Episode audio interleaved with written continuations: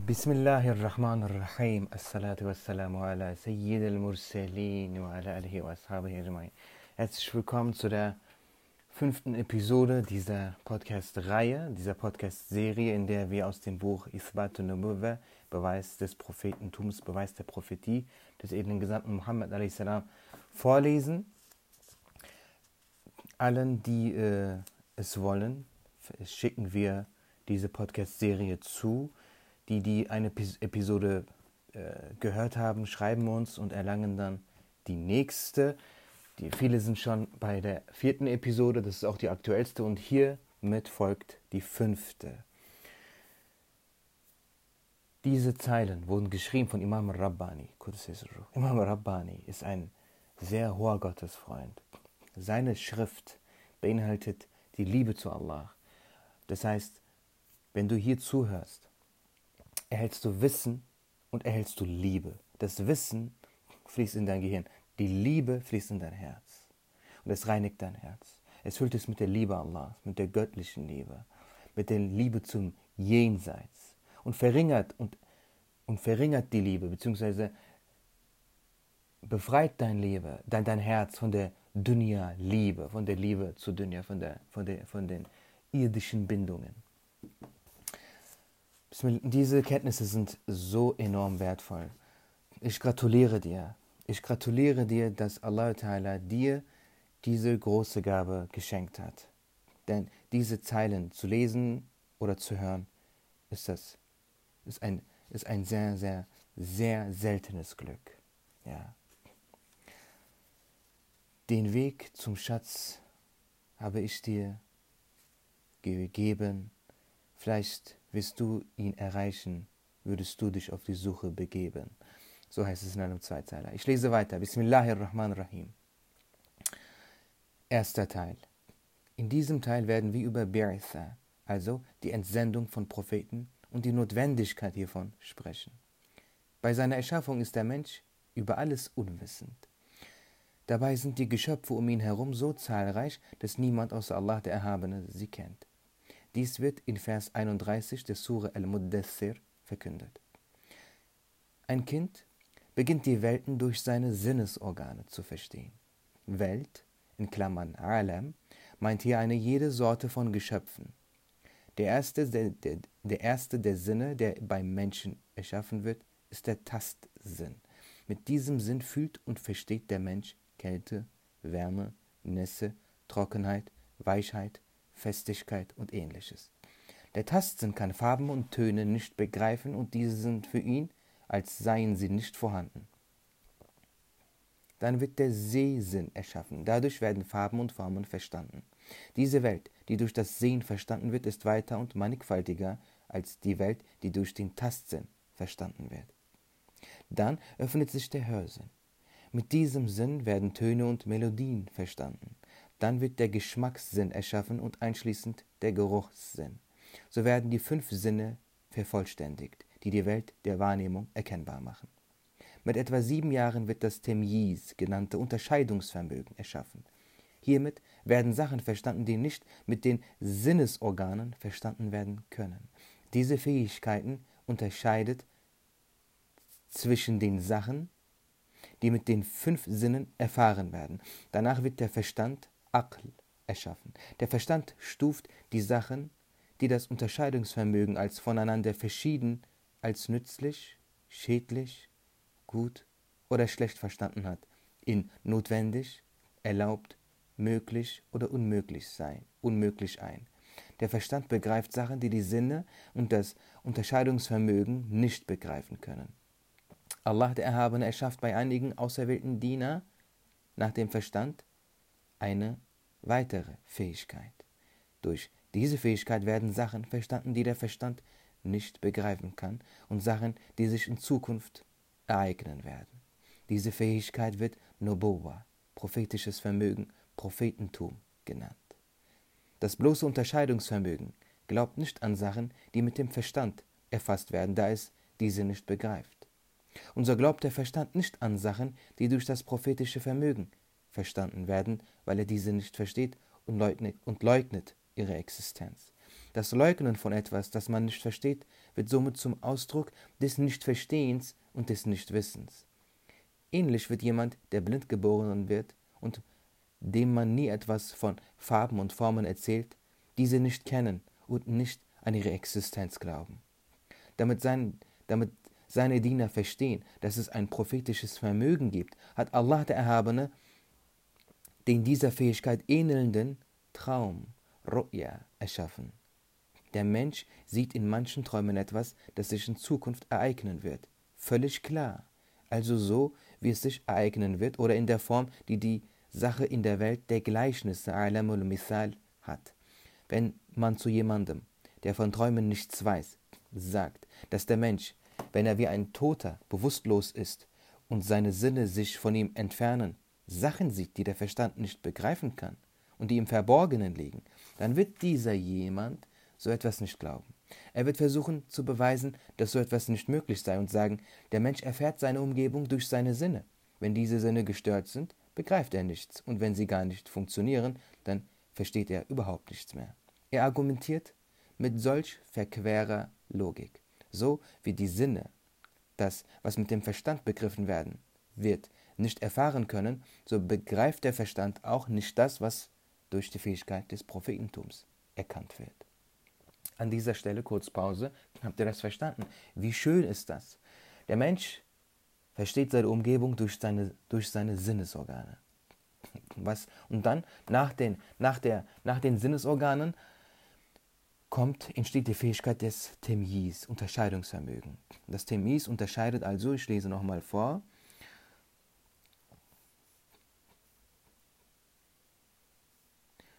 zwischen, äh, wo war das?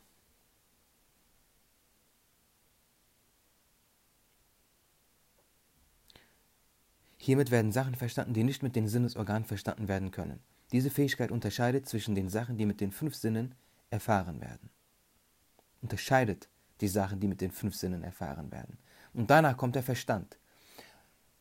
Der Verstand begreift Dinge, die, der, die die Fähigkeit des Temyiz, das Unterscheidungsvermögen, nicht verstehen kann.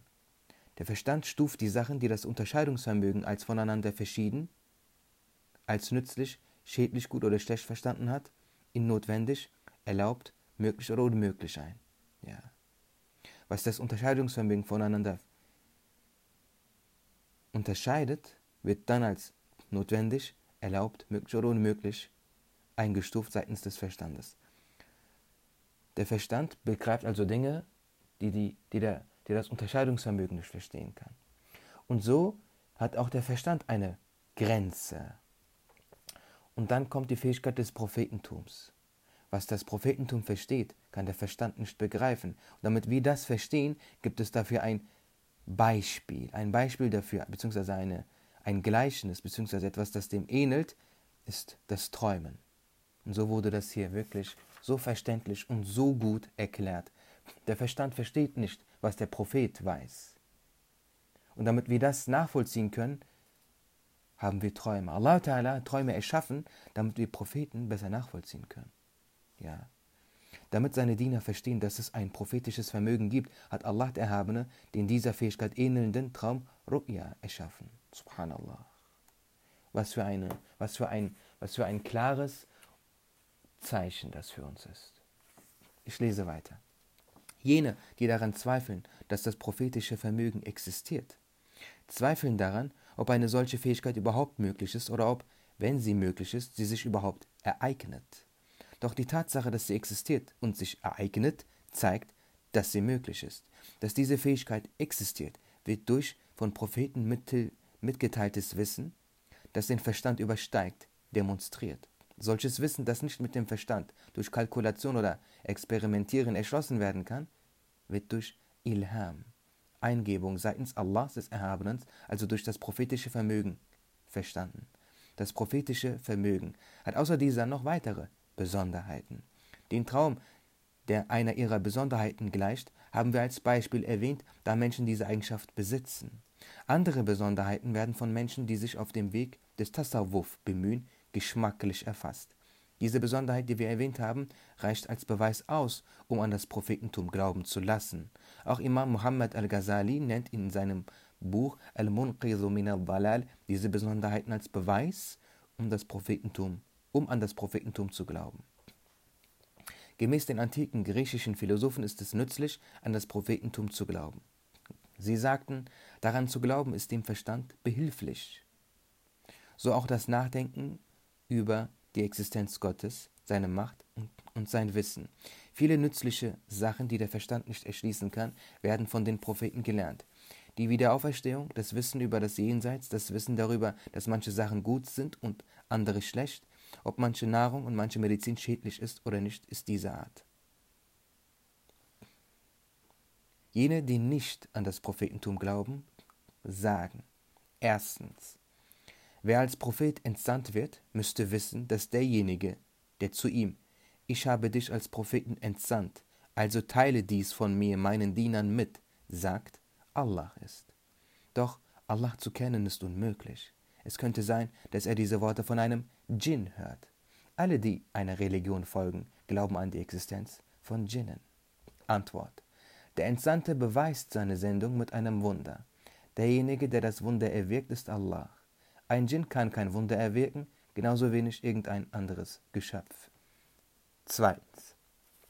Zweitens bedeutet also, jetzt kommt eine Liste von Aussagen seitens jener, die nicht an das Prophetentum glauben.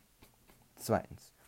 Wenn der Engel, der die Offenbarung bringt, körperlich ist, dann müsste er von allen Anwesenden zu sehen sein. Doch auch ihr sagt, dass er unsichtbar bleibt. Wenn er kein Körper ist, sondern eine Seele, dann kann dieser nicht sprechen und nicht gehört werden. Wenn ihr antwortet, der Engel, der die Offenbarung von Allah dem Erhabenen bringt, ist ein Körper, doch er wünscht, dass dieser unsichtbar bleibt, und dies liegt in seiner Macht, dann sagen wir, dass wir notwendigerweise auch einen Berg vor uns nicht sehen oder eine Trommel, die neben uns geschlagen wird, nicht hören müssten. Das aber wäre unsinnig. Antwort. Es ist ein Engel, der die Offenbarung bringt. Der Engel ist ein feinstofflicher, durchsichtiger Körper. Es ist nicht der Brauch Allahs des Erhabenen, dass farblose, durchsichtige Körper gesehen werden. Die Luft ist eine körperliche Substanz, da sie aber durchsichtig und farblos ist, wird sie nicht gesehen. Hätten wir gesagt, dass feste Körper nicht zu sehen sind, dann wäre das unsinnig gewesen. Auch dass Seelen den Zustand von sichtbaren Körpern annehmen und dann sprechen und gehört werden, ist möglich und hat sich auch oft ereignet. Drittens. Um an einen Propheten zu glauben, muss man zuerst verstehen, dass er ein Prophet ist. Das ist nur über einen längeren Zeitraum der Beobachtung möglich. Die Notwendigkeit, den Propheten sofort bestätigen zu müssen, ist absurd. Antwort. Es ist unmöglich, die außergewöhnlichen Taten und Wunder eines Propheten zu sehen und anschließend nicht daran zu glauben, dass er die Wahrheit spricht. Es wird notwendig für jene, die diese außergewöhnlichen Taten und Wunder sehen und vernehmen, sie umgehend zu bestätigen und an sie zu glauben. Viertens. Es ist die Aufgabe eines Propheten, Nützliches zu gebieten und Schädliches zu verbieten.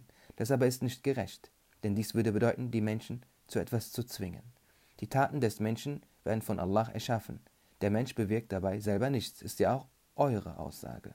Somit würde es bedeuten, dass der Mensch zu etwas gezwungen wird, was nicht in seiner Hand liegt. Antwort. Auch wenn die Kraft des Menschen keine Wirkung auf die Erschaffung einer Tat hat, liegt es doch in seiner Hand, die Tat zu wünschen und die Mittel dafür vorzubereiten. Dies wird Kasb, Erwerb genannt. Dem Menschen wurde dieses Erwerben geboten und ein solches Gebot ist gerecht. Fünftens. Der Mensch soll sich abmühen, um ein Gebot zu erfüllen. Wenn er das Gebot nicht einhält, soll er dafür bestraft werden. Beides schadet dem Menschen. Allah der Erhaben ist der Allweise, er tut nichts, was schädlich ist. Antwort. Darauf antworten wir, dass alle Gebote für das irdische Leben und das Jenseits von Nutzen sind. Der Nutzen in ihnen ist um ein Vielfaches höher als die Mühe, die mit ihrer Verrichtung verbunden ist. Es ist nicht mit der Vernunft vereinbar, sich diesen Nutzen entgehen zu lassen, um etwas Mühe zu vermeiden. Sechstens. Wenn es nicht einen Nutzen als Belohnung für die Mühe der Durchführung eines Gebotes gäbe, wäre es unsinnig, dieses Gebot zu erteilen. Wenn es einen Nutzen gibt, aber all dieser Nutzen nur Allah zukommt, würde dies bedeuten, dass Allah der Erhabene seiner Diener bedürftig ist. Doch das ist nicht der Fall. Wenn der Nutzen dem Menschen zukommt, dann widerspricht es der Vernunft, dass derjenige, der ein nützliches Gebot unterlässt, dafür bestraft werden soll. Denn dieses Gebot lautet dann ja, tue, was für dich nützlich ist, und wenn nicht, strafe ich dich ohne Ende dafür. Antwort. Dass der Verstand etwas als schön, hässlich oder unsinnig einstuft, stimmt nicht immer und nicht in jedem Fall. Es ist auch nicht korrekt zu sagen, dass eine jede Tat Allahs des Erhabenen nützlich sein müsse. Wir werden dies später noch beweisen. Dass er endlos straft, ist nicht deswegen, weil kein Nutzen erlangt wurde, sondern weil der Mensch ein Gebot seines Schöpfers nicht erfüllt hat. Sein Gebot nicht zu erfüllen ist Untreue, Überheblichkeit und Respektlosigkeit ihm gegenüber. Siebtens. Warum gebietet Allah der Erhabene etwas für den Menschen Nützliches, obwohl er weiß, dass der Mensch dieses für ihn Nützliche nicht verrichten wollen wird? Wäre solch ein Gebot nicht schädlich für seinen Diener? Antwort. Wir haben vorhin bereits gesagt, dass selbst wenn wir sagen würden, dass ein solches Gebot für den Menschen schädlich wäre, man kleinere Schäden auf sich nehmen muss, um viel Nutzen zu erlangen. Gemäß der Mu'tazila, einer der 72 irregegangenen Gruppen der Muslime, liegt auch ein Nutzen in der Anordnung, die dem Käfer gegenüber gemacht wird, also darin, dass ihm die Gebote und Verbote verkündet werden. Dieser Nutzen ist, dass man ihn ermutigt hat, Belohnung zu erlangen. Denn die Belohnung ist der Nutzen, der daraus entsteht, dass die Person, die aufgefordert wurde, die Gebote erfüllt. Es ist nicht der Nutzen der Anordnung. So lädt zum Beispiel jemand, der weiß, dass der andere seine Einladung nicht annehmen wird, diese Person zum Essen ein. Derart möchte er seine Großzügigkeit und seine Liebe, Gutes zu tun, zeigen.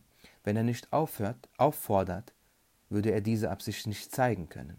Ich halte es für nützlich, an dieser Stelle die Aussagen der muslimischen Denker zu zitieren. Doppelpunkt. Allah, der Erhabene, hat die Menschen schwach und bedürftig erschaffen. Sie bedürfen der Bekleidung, der Nahrung, der Unterkunft, dem Schutz vor Feinden und vieler anderer ähnlicher Sachen. Ein Mensch ist nicht in der Lage, seine Bedürfnisse alleine zu besorgen. Dafür reicht sein Leben nicht aus. Die Menschen müssen gemeinsam arbeiten und zusammen leben. Einer stellt ein Werkzeug her und, und gibt es einem anderen und nimmt von ihm wiederum etwas anderes, was er braucht. Dieses Bedürfnis der Gemeinsamkeit drückt man als der Mensch ist erschaffen worden, um zivilisiert zu leben aus. Um zivilisiert leben zu können, braucht es Gerechtigkeit, denn ein jeder wünscht, das dessen er bedarf zu erlangen. Dieser Mensch wird, dieser Wunsch wird Shahwa, Begehren genannt. Wenn ein anderer das, was er begehrt, nimmt, wird der Mensch zornig auf diese Person. Dann kommt es zwischen ihnen zu Streitereien, Ungerechtigkeit und Schikane. Dann löst sich die Gesellschaft auf. Um in einer Gesellschaft den Handel unter, den, unter Menschen zu regeln und Gerechtigkeit zu wahren, müssen viele Sachen gewusst werden. Dieses Wissen ist das Gesetz. Diese Gesetze müssen auf gerechteste Weise niedergelegt werden. Wenn sie sich darin auch nicht einigen können, kommt es wieder zu Unruhe und Unordnung. Aus diesem Grund muss dies von einem über den Menschen stehenden und gerechten Wesen niedergelegt werden. Damit seine Anordnungen befolgt werden, muss dieses Wesen stark und mächtig sein. Und es muss klar sein, dass die Anordnung von ihm stammt, Anordnungen von ihm stammen. Was dies mitteilt und davon überzeugt, sind die Wunder. Jenen, die ihrem Vergnügen und ihren Begierden verfallen sind und sich überlegener als andere sehen, gefallen die islamischen Bestimmungen nicht. Sie möchten diesen Bestimmungen nicht folgen. Sie tasten, sie tasten die Anrechte anderer an und begehen Sünden. Wenn gewusst wird, dass derjenige, der dem Islam folgt, Belohnung und derjenige, der ihm nicht folgt, Strafe erhalten wird, ist die Ordnung durch den Islam stark. Dafür muss, der, dafür muss derjenige, der dieses Gesetz, diese Bestimmungen verfügt, der die Strafe erteilt, bekannt sein. Dafür wiederum wurden Gottesdienste, Ibadat, angeordnet. Durch die tägliche Verrichtung von gottesdienstlichen Handlungen erinnert man sich an ihn. Der Ibadah beginnt damit, dass man an die Existenz Allahs, seinen Propheten und die Segen und Strafen im Jenseits bestätigt und daran glaubt. Aus diesem Glauben an diese und der Verrichtung der gottesdienstlichen Handlungen resultieren drei Sachen. Die erste ist, dass der Mensch von seinen Begierden befreit wird. Das Herz und die Seele werden bereinigt. Man wird dann nicht zornig. Begierde und Zorn verhindern, dass man des Schöpfers gedenkt. Die zweite Sache ist, dass der Mensch ein Wissen und schmeckendes Erfahren erlangt, das nichts mit dem Wissen zu tun hat, das man durch Experimentieren mit der Materie oder durch die Sinnesorgane erlangt.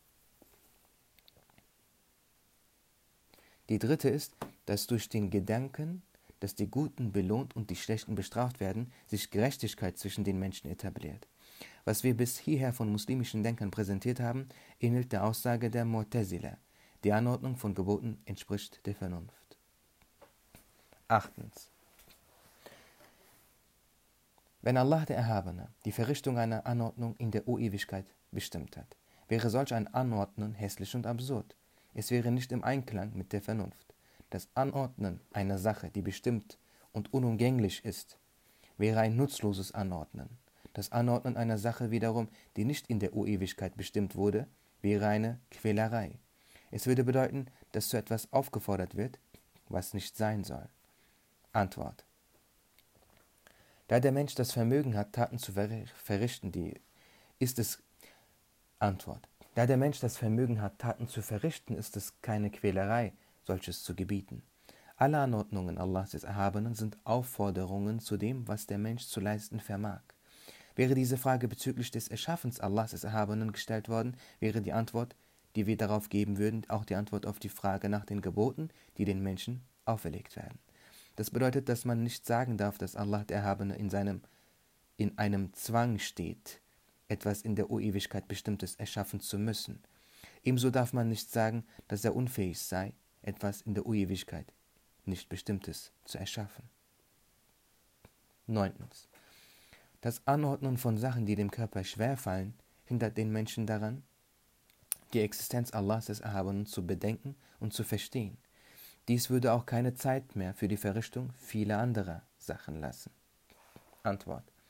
Der Nutzen in den Anordnungen besteht darin, sicherzustellen, die Existenz Allahs zu bedenken und zu verstehen und das Leben in eine Ordnung zu bringen. Wir haben dies unter, sieben, unter Antwort 7 ausführlich erklärt.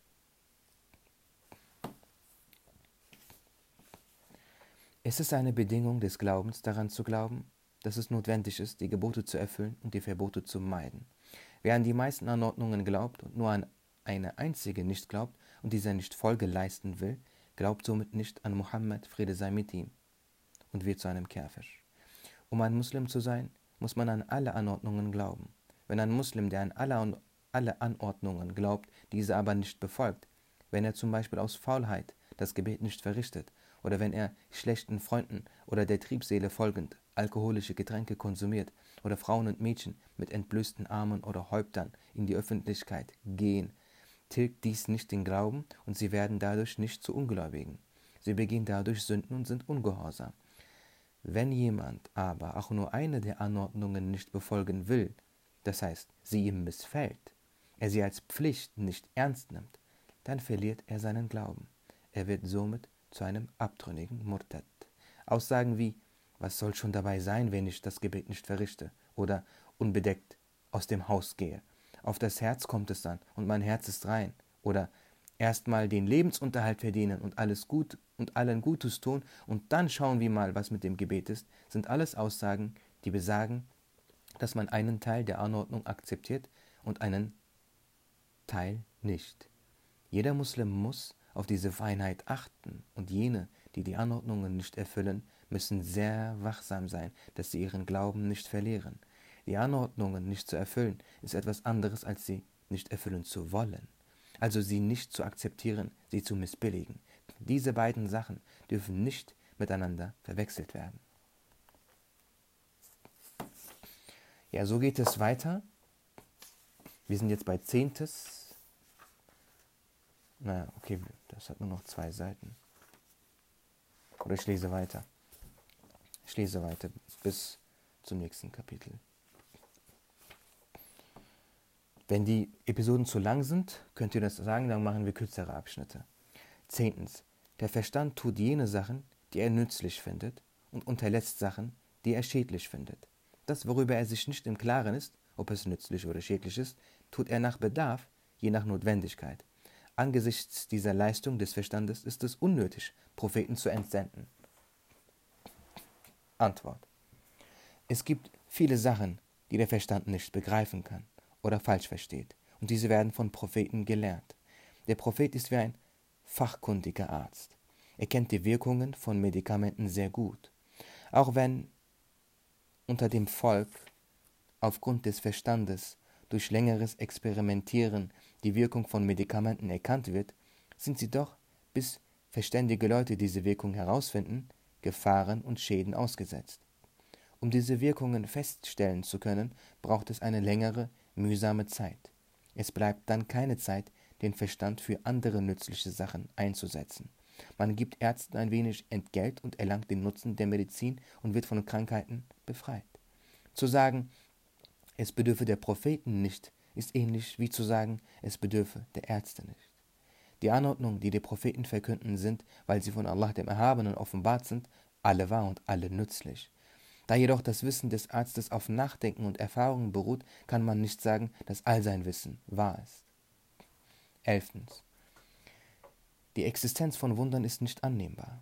Da es etwas Erstaunliches und Außergewöhnliches ist, ist es nicht etwas, das der Verstand akzeptieren kann. Daher ist auch das Prophetentum etwas, das dem Verstand widerspricht. Antwort.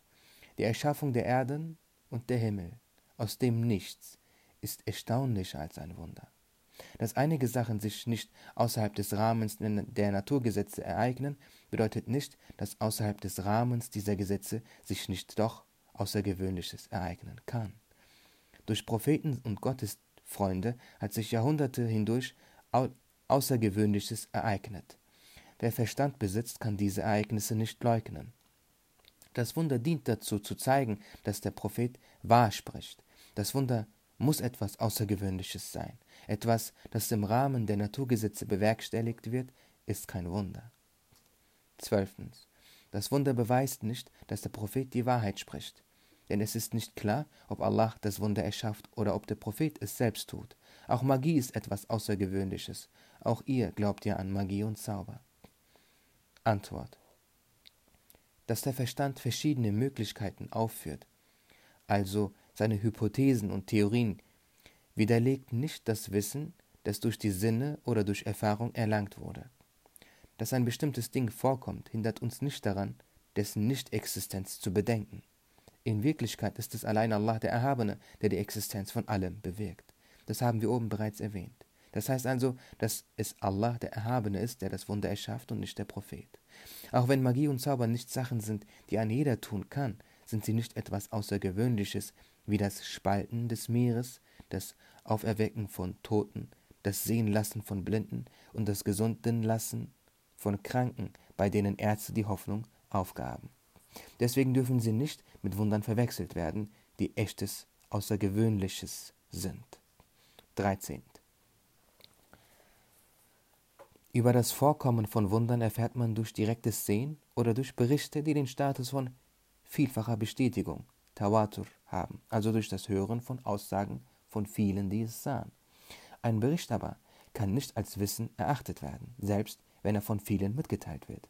Aus diesem Grund können jene, die das Wunder nicht sahen, den Propheten nicht erkennen, denn unter den vielen, die überlieferten, kann es auch Lügner geben. Antwort. In den meisten weltlichen Angelegenheiten wird Berichten vom Status Tawatur, das heißt die von einer großen Anzahl von Personen überliefert werden, Glauben geschenkt. So weiß zum Beispiel jeder, dass es die Stadt Delhi gibt, dass die Erdkugel größer ist als der Mond und kleiner als die Sonne, oder dass zum Beispiel Sultan Mohammed Fatih Istanbul von den Byzantinern erobert hat. 14. Wir haben die Religionen untersucht und Sachen gefunden, die dem Verstand und den Naturwissenschaften widersprechen. Daraus haben wir geschlossen, dass sie nicht von Allah offenbart wurden. Solche Sachen sind zum Beispiel, dass es gestattet ist, Tieren Schmerzen zuzufügen, um sie zu essen, oder das Fasten zu bestimmten Zeiten, also das Verbot zu essen und zu trinken. Dass das Essen und Trinken bestimmter wohlschmeckender Nahrungsmittel verboten ist, dass beschwerliche Reisen angeordnet werden, um bestimmte Orte zu besuchen, Tawaf und Sa'i zu machen wie Verrückte oder Kinder, dass man ziellos mit Steinen wirft, dass man einen wertlosen Stein küsst, oder dass es verboten ist, eine freie, aber hässliche Frau anzuschauen, es jedoch gestattet ist, eine Sklavin anzuschauen, die hübsch ist. Antwort. Selbst wenn der Verstand in der Lage wäre, zwischen gut und schlecht zu unterscheiden, und wenn wir annehmen würden, dass es für Allah den Erhabenen notwendig wäre, den Menschen das Nützliche anzuordnen, ist es offensichtlich, dass der Verstand nicht in der Lage ist, den Nutzen der in der Frage erwähnten Sachen zu verstehen. Dass der Verstand sie nicht begreift, bedeutet nicht, dass sie nutzlos sind. Diese Nutzen hat Allah der Erhabene angeordnet, weil er sie kennt. Es gibt viele Sachen, die nicht mit dem Verstand begriffen werden können, die aber mit, mit dem prophetischen Vermögen verstanden werden, wie oben erwähnt wurde.